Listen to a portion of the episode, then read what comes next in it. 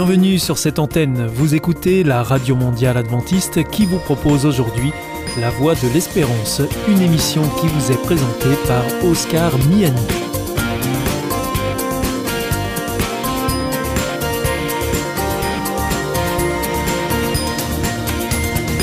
C'est avec grand plaisir que je vous retrouve sur notre antenne. Encore une fois, soyez les bienvenus à l'écoute de La Voix de l'Espérance, notre émission quotidienne de 30 minutes qui vous est présentée par Oscar Miani. Merci de votre fidélité à ce rendez-vous. Je vous rappelle que vous pouvez nous écouter sur cette antenne ou bien en podcast ou encore avec votre téléphone. Aujourd'hui, au programme Parole solidaire, un moment d'information humanitaire avec ADRA, l'agence de développement et de secours adventiste. Et pour conclure cette émission, vous retrouverez un moment de témoignage avec C'est vous l'histoire. C'est maintenant Parole solidaire, notre rendez-vous sur les solidarités internationales. Aujourd'hui, nous recevons Clarisse Maloussouka qui est chargée de projet chez ADRA France l'agence de développement et de secours adventiste. Bonjour. Bonjour. Clarisse, vous êtes venue accompagnée de Chloé Lambert. Bonjour. Bonjour. bonjour. Et donc, euh, Chloé, vous êtes stagiaire chez Adra France. Est-ce que, euh, Clarisse, vous pouvez nous, nous présenter, euh, Chloé? Oui, tout à fait. Alors en effet, je suis accompagnée de Chloé qui a rejoint notre équipe Adra France au début du mois de juin et qui va rester avec nous pendant un mois pour effectuer un stage. Et donc, elle nous aide dans la communication au niveau du programme national ou encore international. Alors bienvenue Chloé dans cette émission Parole solidaire. Merci beaucoup. Donc euh, vous êtes étudiante en licence de relations internationales et puis vous avez choisi de faire euh, votre stage d'un mois chez Adra France. Pour quelle raison? Eh bien alors honnêtement, je n'ai pas été toujours intéressée par l'humanitaire. Ce n'est pas que j'en avais pas envie, mais c'est parce que je ne connaissais pas bien en fait le panel des métiers du domaine. C'est dans mon église adventiste du 7e jour que j'ai pris connaissance des diverses actions que l'on pouvait avoir. C'est ainsi en fait que j'ai appris euh, les différents programmes et c'est comme ça que j'ai décidé de me tourner vers l'humanitaire et que j'ai trouvé mon stage actuellement à Adra. Qu'est-ce qui vous plaît chez Adra? Ce qui me plaît chez Adra, c'est déjà la diversité des projets, la cohésion qu'il y a entre l'équipe. C'est quelque chose que je remarque et qui fait plaisir en fait quand j'arrive le matin. Les, les, les, travaux sont vraiment intéressants et la connexion qu'il y a avec les bureaux du monde entier sur euh, de très beaux projets qui incarnent des valeurs humaines sont vraiment importants pour moi. Oui, la question des valeurs euh, est importante pour vous. C'est ça, vraiment. Euh, vous pouvez nous rappeler euh, justement les, valeurs que défend ADRA? Eh bien, c'est justice, compassion et amour. Et je pense que ces trois mots, pour moi, sont la définition même de ce qu'est l'humanitaire. Parce que le but, en fait, est d'atteindre un monde plus juste où chacun pourrait y être traité en humain. Et c'est la compassion et l'amour, en fait, qui nous permettent d'atteindre ces objectifs. Et alors, vous attendez quoi de, ce stage chez Adra France? Eh bien, mon but, en fait, est vraiment d'acquérir le plus de compétences possibles dans le domaine, de découvrir énormément de choses, de thématiques, et euh, que je puisse repartir en ayant compris déjà ce que je veux faire après, et comprendre les différents programmes, les différentes actions menées sur le terrain en France et à l'international. Et alors donc euh, l'humanitaire, Chloé, pourrait devenir euh, une future orientation professionnelle? Oui, je pense. Je suis pas encore fixée maintenant, mais j'y pense sérieusement. Alors donc, vous venez, euh, Chloé, euh, nous parler de ce stage que vous faites euh, chez Adra France, mais cependant, même si vous n'avez pas encore d'expérience en la matière, vous vous intéressez à un sujet en particulier, c'est celui de l'autosuffisance en Afrique. Oui, c'est ça. pourquoi, Chloé? Eh bien, je fais partie d'une association qui représente l'Afrique dans mon, dans mon établissement, et tout au long de l'année, les divers événements que l'on a eus, les conférences, nous avons beaucoup abordé ce sujet. Et c'est quelque chose qui m'attire vraiment parce que c'est l'un des enjeux les plus importants qu'il y a sur euh, le continent actuellement. Euh, l'enjeu de l'autosuffisance est quelque chose dont il faut parler parce que ça fait partie du passé, du présent, mais surtout du futur de l'Afrique. Qu'est-ce que vous pouvez nous dire euh, précisément sur ce sujet-là et sur l'action humanitaire qui peut s'y greffer? Tout d'abord, déjà, je pense qu'il est important de rappeler que euh, l'Afrique est un pays qui regorge énormément de ressources. On l'oublie parfois, mais par exemple, le Congo est l'un des pays qui en a énormément, avec euh, des réserves de cobalt et de coltan qu'on retrouve dans nos appareils électroniques. Mais même si ces pays euh, ont parfois énormément de ressources dans leur, dans leur terre, ce sont aussi des pays parfois qui dépendent énormément d'importations alimentaires venant de l'extérieur. Je peux citer par exemple les exemples de l'Algérie ou de l'Égypte, qui importe pratiquement plus de la moitié du blé bah, justement de l'extérieur. Et c'est quelque chose qui est très très problématique en temps de crise, comme on peut voir actuellement avec la crise ukrainienne, mais aussi euh, dans des crises environnementales et écologiques. Parce que justement, ça aussi c'est un problème. L'Afrique est l'un des continents qui subit le plus les conséquences du changement climatique. Et donc euh, ça les met euh, souvent en difficulté? Oui, justement, c'est uh-huh. aussi un problème. Le cas de Madagascar, justement, étant des, une des situations que j'ai étudiées en classe et aussi euh, à ADRA. Oui. Ces trois dernières années, juste pour faire un bilan global, Mhm. l'Afrique a subi énormément de, de catastrophes naturelles. Des inondations en Somalie, au Soudan du Sud, en Ouganda, des sécheresses à cause de l'avancée du désert en Afrique de l'Ouest, mais aussi en Namibie, des cyclones à Madagascar par exemple. Et ça affecte énormément les plantations, ça affecte les sols et les populations. Et ça euh, bah, détruit en fait l'agriculture qu'il y a sur le terrain. Et donc vous, pensez que la réponse humanitaire est une solution justement pour euh, aider l'Afrique à se sortir euh, de ces crises? Ah oui, totalement, parce qu'il y a des, des actions déjà d'urgence à faire sur place quand ces catastrophes viennent de se passer, mais aussi de développement, parce qu'il faut aussi apprendre aux populations locales des techniques d'agriculture, je dirais, intelligentes, qui permettent en fait de développer et d'utiliser les sols, mais sur le long terme. Et donc de pallier du coup aux problèmes de, catastrophes naturelles causées par le réchauffement climatique. Alors justement, je me tourne vers euh, Clarisse Maloussouka. Euh, lors d'une émission précédente, euh, vous aviez évoqué à ce micro un projet, notamment avec Madagascar. Vous pouvez nous, nous dire où, ça en est, Clarisse, ce projet? Oui, tout à fait. Alors pour rappeler que ADRA France intervient beaucoup à Madagascar, on a un très bon partenariat avec le bureau et malheureusement euh, ce pays fait face à, à des catastrophes de plus en plus récurrentes et c'est un pays qui dépend énormément de l'agriculture. Et aujourd'hui, on constate que 1,3 million de Malgaches sont confrontés à une importante insécurité alimentaire. Et donc, on a mené un projet, notamment en collaboration donc avec une fondation française, la Fondation La Cause, qui est notre principal bailleur dans ce projet. Et c'est un projet à destination de deux orphelinats à Mananjari. Et donc oui, ça a fait euh, l'objet d'une précédente émission, puisque ces deux orphelinats ont été fortement impactés suite aux différents cyclones qui se sont passés au début de l'année 2022. Et donc, on a mené un projet en plusieurs phases. Donc, une première phase qui s'est déroulée entre mars et mai de distribution alimentaire dans les deux orphelinats pour permettre autant aux enfants qu'au personnel, eh bien, tout simplement d'avoir des denrées alimentaires pour survivre. Et une deuxième phase euh, de réhabilitation des bâtiments et des moyens de subsistance. Et donc il y a quelques semaines, on a eu un expert qui est venu sur le terrain pour évaluer les dégâts, nous faire un compte-rendu, et donc les travaux vont bientôt démarrer, et euh, notamment les moyens de subsistance, donc tout ce qui est poulailler, verger, culture, qui étaient présents dans les deux centres, vont pouvoir petit à petit être euh, ben, remis en état pour permettre au personnel et aux enfants d'être à nouveau autosuffisants et de ne surtout plus dépendre en fait des distributions alimentaires qui viennent de l'extérieur. Donc voilà, le, travail est, est, en route, hein, est en cours. Et puis, euh, bah donc, vous venez nous parler euh, régulièrement de projets à ce micro, et c'est bien aussi de nous faire un compte rendu sur l'avancée euh, des travaux, comme vous le faites là à l'instant, Clarisse. Merci. Chloé, je me tourne à nouveau vers vous parce qu'il y a aussi un autre projet à Madagascar qui est accompagné par ADRA. Oui, exactement. Il y a un projet qui est en cours qui est mené par ADRA International qui vise vraiment à renforcer la résilience des populations locales et les aider dans la recherche de nouvelles techniques agricoles. Le sud de Madagascar, comme l'a dit Clarisse, dépend énormément de l'agriculture et a subi de grandes sécheresses, ce qui a euh, apporté un, une baisse des pluies.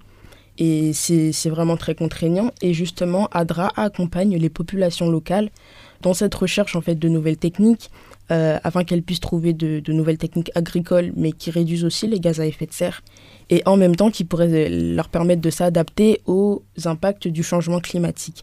Cette initiative montre vraiment les efforts qui doivent être pris en termes de développement euh, international afin de pouvoir en fait faire barrière, au moins à l'échelle locale, aux impacts du réchauffement climatique tout en atteignant l'objectif, c'est euh, l'autosuffisance alimentaire, c'est ça Exactement, hein c'est exactement ça. Voilà. Je rappelle qu'on peut retrouver euh, toutes ces informations sur le site d'adra.fr, c'est ça Clarisse? Je ne dis pas de bêtises? Oui, exactement. Mmh. Vous pouvez retrouver euh, certains projets, notamment dans... Euh dans la thématique des moyens de subsistance.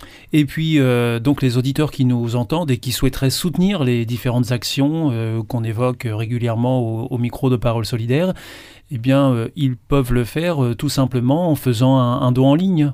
Exactement, mm. un don en ligne via la plateforme Hello Asso et si nos auditeurs veulent soutenir justement des, des, projets sur la thématique des moyens de subsistance, il suffit juste de cocher la case moyens de subsistance et les, les dons seront alloués spécifiquement à ce genre de projet. Voilà, donc euh, c'est tout simple. Merci beaucoup Chloé d'être venue nous parler à, ce micro de, de votre expérience d'un mois euh, chez Adra France. Merci, merci. Euh, j'espère qu'on pourra évoquer encore d'autres choses ultérieurement au micro de Parole Solidaire ou peut-être dans un autre cadre, on ne sait pas.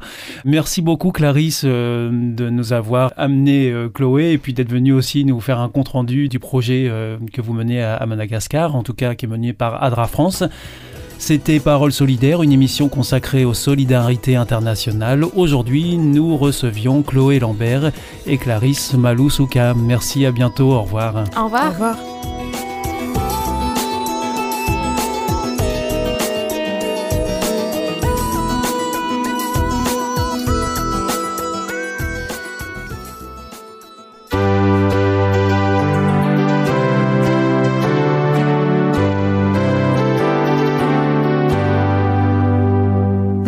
Is Adventist World Radio, the voice of hope. Hier ist Adventist World Radio, die Stimme der Hoffnung. Questa è la radio mondiale adventista. La voce della speranza. Le coronavirus circule encore. Les personnes âgées, immunodéprimées, malades chroniques et fragiles sont plus à risque de développer une forme grave de Covid-19. Pour elles et pour leur entourage, il est recommandé de continuer à porter le masque à l'intérieur ou dans les rassemblements. Ensemble, restons prudents.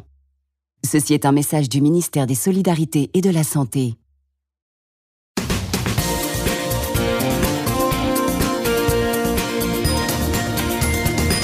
Vous êtes toujours à l'écoute de la Radio Mondiale Adventiste et ici c'est la Voix de l'Espérance et vous êtes en compagnie d'Oscar Miani. Si vous le souhaitez, vous pouvez nous demander notre grille des programmes que nous vous adresserons gratuitement. Pour cela, il vous suffit de nous adresser un mail à l'adresse suivante france awr.org.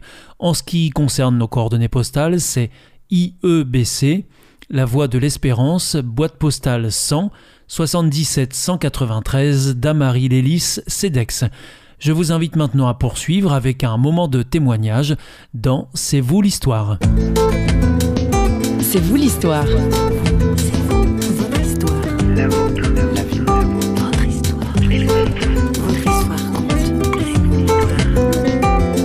La maladie n'est pas celle que je crois, et donc la guérison n'est pas celle que j'attends.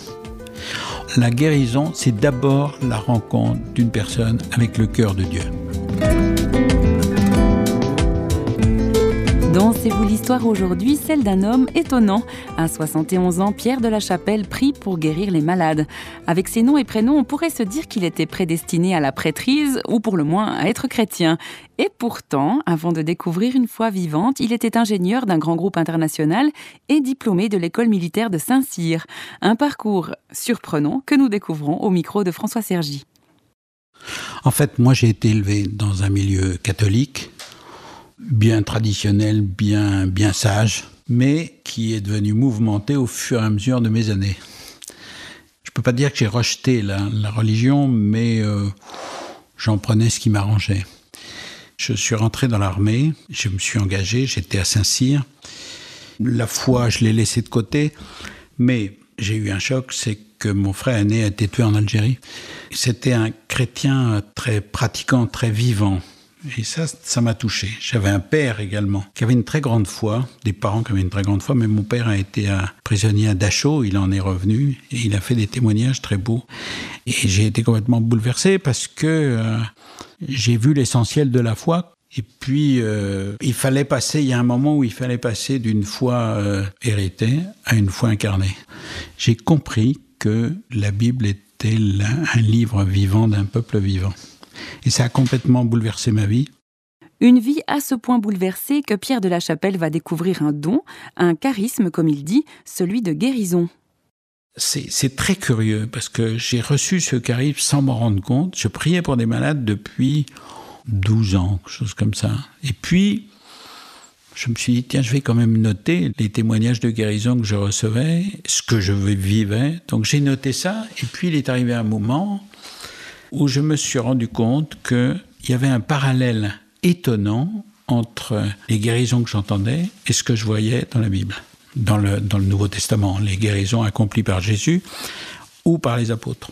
Ça, c'est la première chose. Et la deuxième chose qui m'a bouleversé, parce que ça me posait en même temps des questions, et ça m'en pose toujours, c'est que Jésus ne dit pas ta foi t'a guéri, mais ta foi t'a sauvé.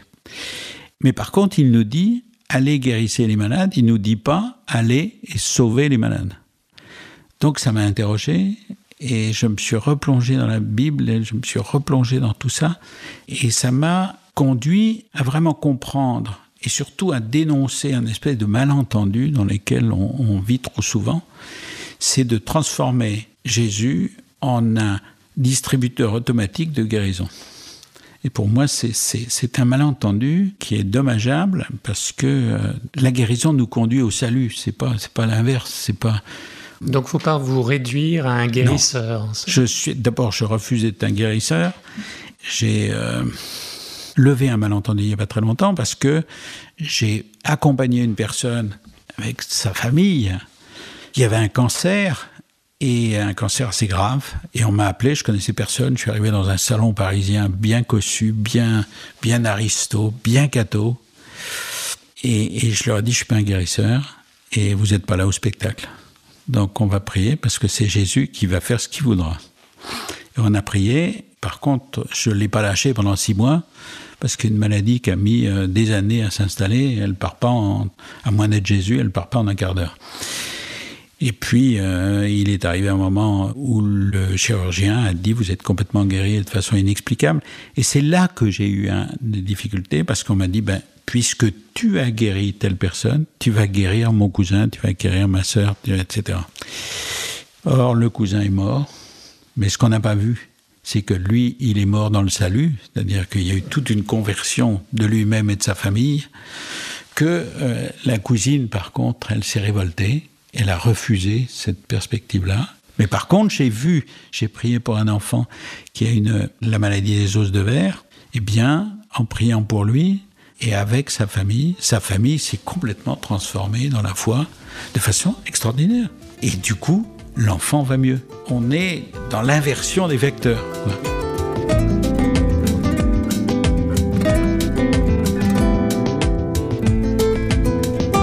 Euh, avoir reçu comme un don de guérison, c'est ça Un charisme, un oui, charisme. ou un don, peu importe. Mais qui est-ce qui guérit? C'est Jésus ou c'est vous? Ah, c'est pas moi. D'accord. C'est pas moi, bien que. Alors, en quoi consiste ce don euh... Alors, d'abord, la Bible dit Allez, en mon nom, guérissez les malades. Donc, les personnes que je guéris, c'est au nom de Jésus, c'est mmh. pas en mon nom. Mmh. Ça, c'est le premier malentendu à lever. Je me suis rendu compte qu'il y avait des guérisons et que c'était des personnes pour qui j'avais prié. Et ces personnes, j'ai mis beaucoup de temps à voir le lien entre ma prière et les guérisons. J'ai mis beaucoup de temps à comprendre aussi comment ça se produisait. J'ai beaucoup prié, énormément prié, parce que c'est le cœur de ce charisme. Je n'en suis pas propriétaire. Je prie beaucoup, je, me suis formé, c'est-à-dire j'ai regardé les autres agir. Et j'ai fait très attention aux erreurs qu'on commet trop souvent, à savoir que je, je, risquais de confondre mes propres sentiments oui. avec le désir de Dieu. Vous écrivez d'ailleurs comment savoir que les paroles que nous recevons pendant un temps de prière sont bien de Dieu et non le produit de notre imagination ou de notre désir? Eh bien, Le seul moyen, c'est la prière. Parce que c'est l'humilité nécessaire. Et, et là, j'ai vu l'effet de l'Esprit Saint, c'est-à-dire que je me suis vu au Jardin des Oliviers et Jésus qui me disait, bon ben, au bout d'un certain moment, on y va et on y va ensemble. Et c'est ce qui s'est passé. Et c'était plus moi. C'était plus moi qui parlais, c'était plus moi qui, c'était lui qui passait à travers moi. Ça veut mmh. dire que il faut sans arrêt, sans arrêt me recentrer sur lui, me recentrer sur lui, etc. Il faut qu'il croisse et que je diminue. Ah oui, oui, tout à fait, tout à fait.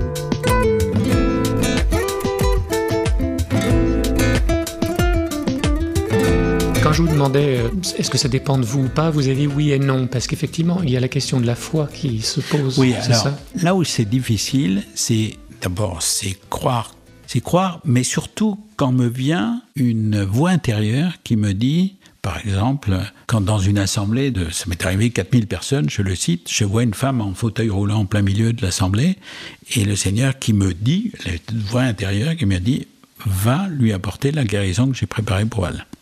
Je refuse en général en disant non, non, ça, ça c'est une erreur, c'est mon orgueil, c'est je veux faire le malin, etc. Puis finalement, j'y vais parce que je ressens un tel coup de pied dans les fesses que j'y vais et la personne me dit oui, je vous attendais. Il y a une limite, c'est que j'essaye d'être très prudent pour les personnes que je connais bien. Parce que mon désir qu'elles guérissent, mmh. et il y en a qui m'en veulent, parce qu'il y a une femme à qui j'ai annoncé plusieurs fois qu'elle allait guérir d'une sclérose en plaques et qui n'est pas guérie. Et en fait, il y a un mélange de mon désir, un mélange de sa trouille de guérir, car les mmh. gens ont souvent peur de guérir en disant qu'est-ce qui va arriver mmh. si je guéris? Et puis, il y a, c'est la liberté de Dieu, fait ce qu'il veut. Mmh. Et j'ai l'impression que quelquefois, Dieu dit à la personne, euh, je vais pas te guérir maintenant, t'es pas prête. Il y a une question de timing hein, dans la, guérison.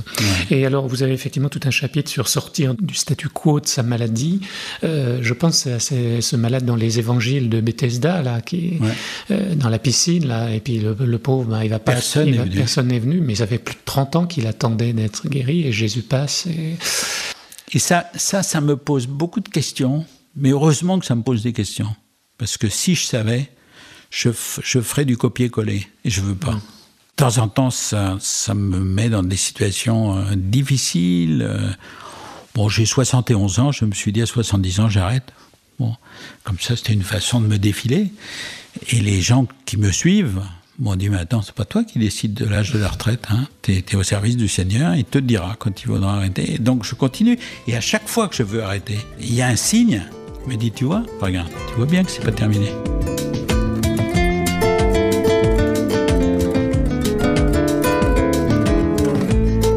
Se pose, est-ce qu'on doit chercher automatiquement forcément la guérison pour soi ou pour les autres? Moi, je suis très partagé. Ma foi me dit, rien n'est impossible à Dieu. Donc la guérison est possible. Et en même temps, elle ne vient pas. Alors, ce que je dis simplement, c'est que la maladie n'est pas celle que je crois, et donc la guérison n'est pas celle que j'attends. Que mhm. Autrement dit, quelqu'un qui a un cancer assez grave, c'est pas forcément la guérison du cancer qui doit attendre c'est sa conversion, c'est sa rencontre. Car la guérison, c'est d'abord la rencontre d'une personne avec le cœur de Dieu. Et c'est là où... Donc une maladie peut en cacher une autre. Plus Mais je vais même plus loin. Euh, une maladie en cache toujours une autre. Parce que je vois arriver quelqu'un qui me dit j'ai un cancer, mais je ne sais pas ce qu'il y a derrière. Et quand je lui parle, je dis euh, et si on parlait du pardon? Et en général, les gens résistent en disant mais je vois pas de quoi tu te mêles. Je dis, moi justement, je vous dis qu'il y a un rapport. Est-ce qu'il y a des personnes à qui vous ne pouvez pas pardonner? Et là, le débat s'engage. Mais il y a des gens qui refusent, qui m'ont dit, euh, j'ai pardonné puisque j'ai oublié. Et je vous parlais de cette femme qui ne guérit pas parce qu'elle elle me dit, j'ai oublié.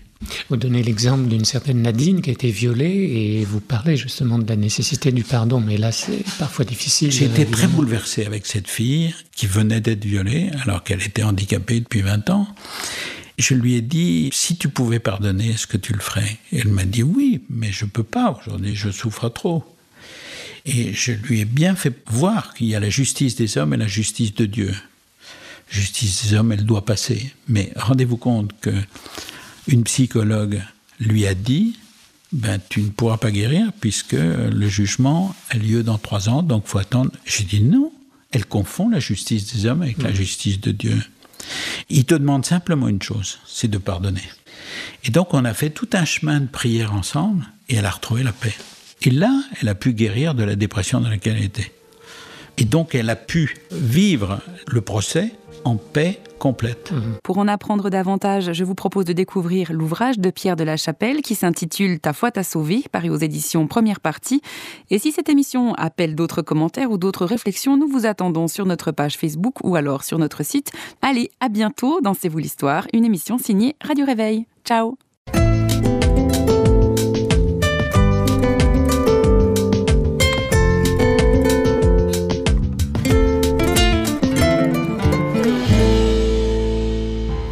sentez isolé, désorienté, perdu, en recherche? L'IEBC, l'Institut de la Bible par correspondance, vous accompagne et vous propose des cours gratuits à suivre chez vous et à votre rythme. Retrouvez-nous vite sur www.iebc.org et vous verrez, votre vie va changer. Parce que croire, c'est la vie. Si vous souhaitez réécouter ce programme ou bien le partager avec vos amis, retrouvez-nous sur www.awr.org. Vous pouvez aussi nous suivre par téléphone, c'est très simple, depuis la France.